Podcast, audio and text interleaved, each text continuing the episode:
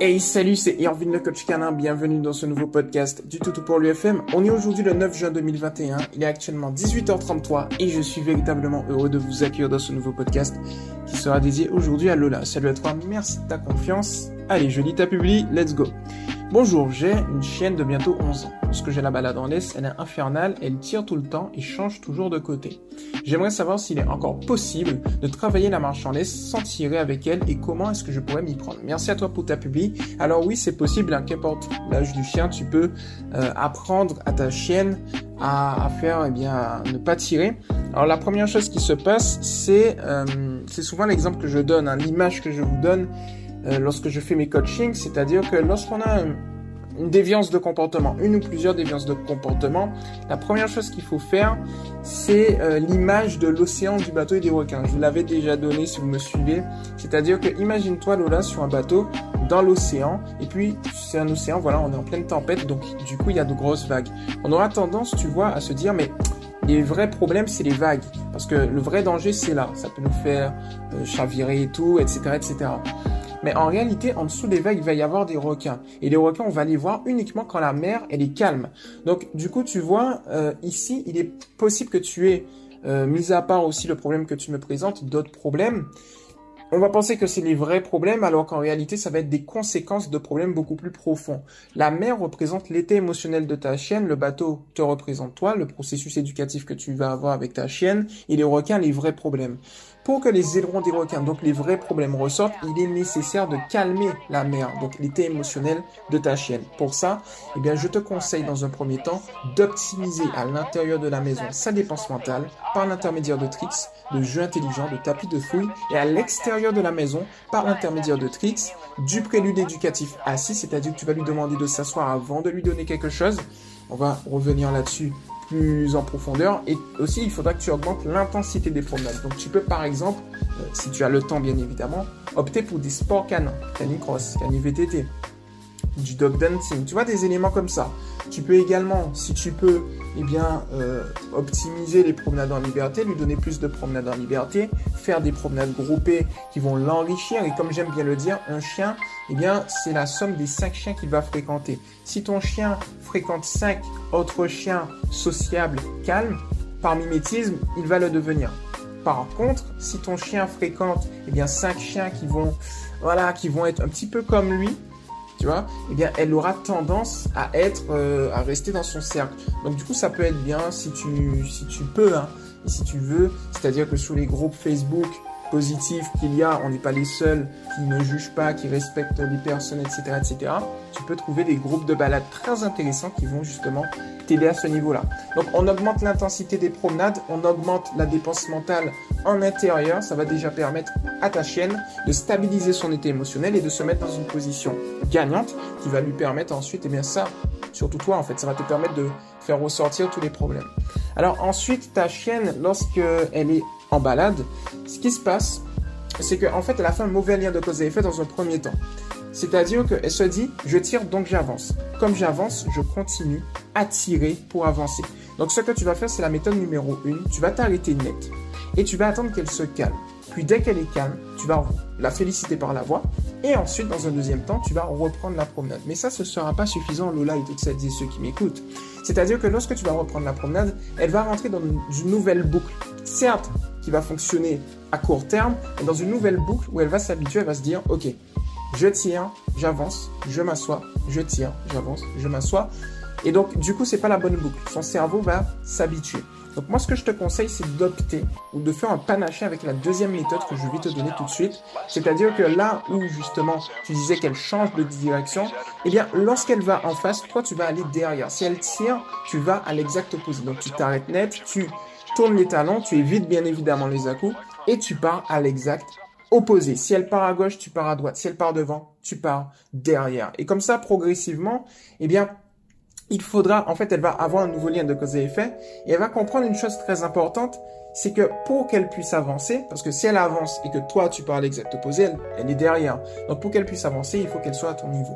Et là, tu vas faire ce que j'appelle du contrebalancement. Tout cela positivement. C'est-à-dire que lorsque tu vas faire la deuxième méthode, imaginons elle est devant, elle tire devant, tu t'arrêtes, tu vas à l'exact opposé, tu vas euh, derrière elle, voilà, tu, tu tournes les talons et tout. ce qui va se passer, elle est derrière toi, mais à un moment, elle voudra remonter pour continuer à tirer. À un moment, lorsqu'elle va remonter, elle sera à ton niveau, au niveau de tes genoux. Et c'est là que tu vas commencer à pratiquer en fait la laisse. Dès qu'elle est à ton niveau, eh bien tu la félicites par la voix. Mais lorsque elle va eh bien euh, être plus en avant que toi, tu vas arrêter de la féliciter par la voix et tu vas opter pour l'une ou l'autre des deux méthodes que je viens de te donner. Si par exemple, euh, tu peux prendre le profil suivant, tu uses de la méthode 1 plus la méthode 2, puis deux fois la méthode 1, puis quatre fois la méthode 2, et ainsi de suite. L'objectif n'est pas de faire méthode 1, méthode 2, méthode 1, méthode 2, parce qu'il ne faut pas rentrer dans l'habitude que... Tu vois, il ne faut pas lui donner une habitude. Par contre, elle ne pourra pas anticiper le type de méthode. C'est pour ça qu'on en a deux que tu vas avoir. Donc si tu fais en fait un panaché des deux et que tu mets un certain euh, débit qui va être aléatoire, elle sera obligée de s'adapter. Et elle va faire le bon lien de cause à effet. Je suis à côté d'elle, j'avance. Et en plus de ça, j'obtiens de bonnes choses puisqu'elle me félicite.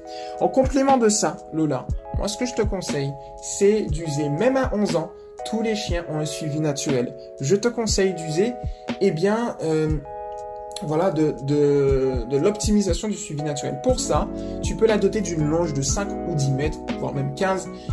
Alors, dans un endroit sécurisé, tu peux le faire aussi avec une personne, c'est même conseillé, je te le conseille fortement, pour éviter que ta chienne se perde, tu vas aller te cacher.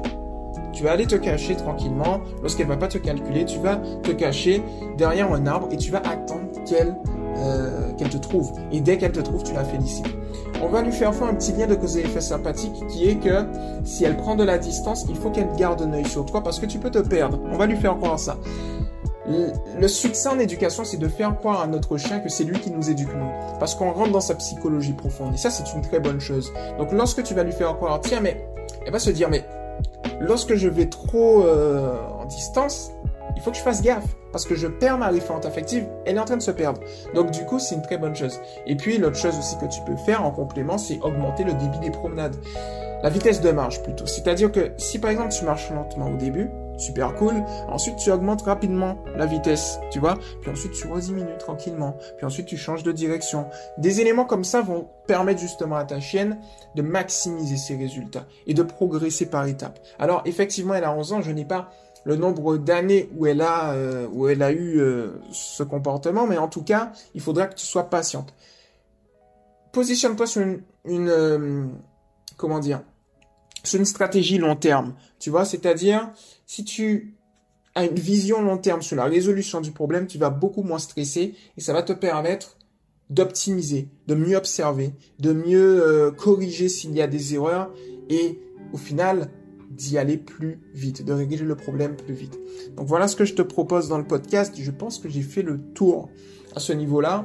Et puis à l'intérieur de la maison comme à l'extérieur, je pense aussi, avant que je termine, il y a un point important. À l'intérieur de la maison comme à l'extérieur, je te conseille, eh bien, lorsqu'elle fait un pas vers toi, à chaque pas qu'elle fait vers toi, félicite-la par la voix. Ça peut être une très bonne chose. Et l'autre chose en parlant de voix, c'est d'augmenter la rareté de ta voix. Donc, exemple très cliché, mais si euh, quelqu'un a tendance à dire 10 ordres en 10 secondes, on va plutôt opter pour un ordre en 20 ou 30 secondes. Tu vois, ça peut être un élément comme ça.